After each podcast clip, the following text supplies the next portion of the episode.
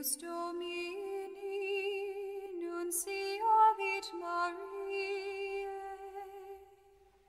et concepit de Spiritus Sancto. Ave Maria, gratia plena Dominus tecum, benedicta tu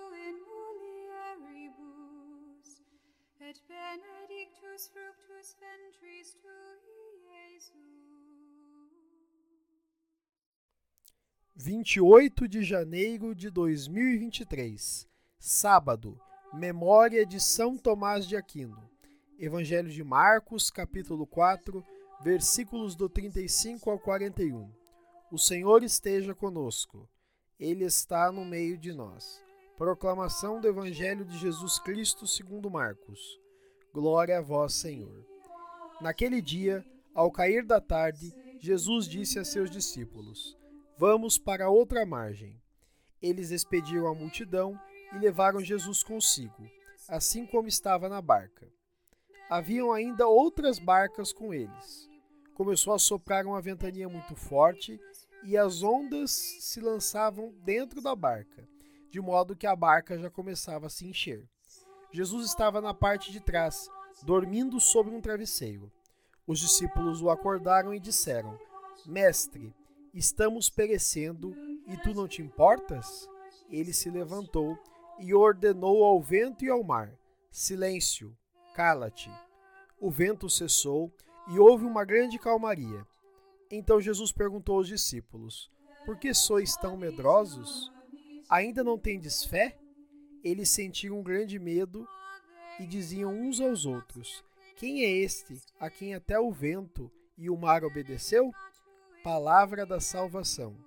Glória a vós, Senhor. Pelas palavras do Santo Evangelho sejam perdoados os nossos pecados. Amém. Queridos irmãos e irmãs, façamos uma brevíssima reflexão sobre o Evangelho de hoje. A centralidade da liturgia de hoje é a fé. Jesus estava em missão, decidindo passar ao outro lado, ou seja, enfrentar o que era desconhecido, levar o evangelho para lugares diversos. Nesse caminho, o mar representa um pouco este temor de ir ao encontro do desconhecido, pois o mar representa justamente esse lugar cheio de mistérios.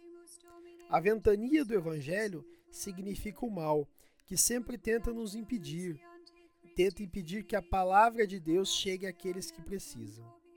Essa tribulação toda deixa os discípulos temerosos.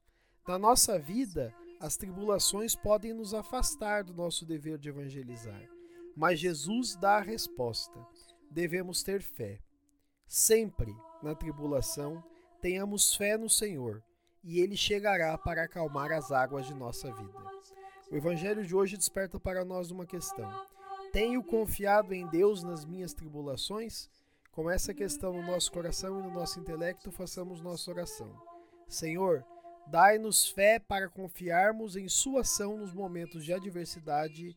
Amém. Fica o convite. Confiemos ao Senhor nossas dificuldades. Louvado seja nosso Senhor Jesus Cristo, para sempre seja louvado. ut qui angelo nunciante Christi filii tui incarnationem coniovimus, per passionem eius et crucem, ad resurrectionis gloriam perducamur, per ium dum Christum Dominum nostrum,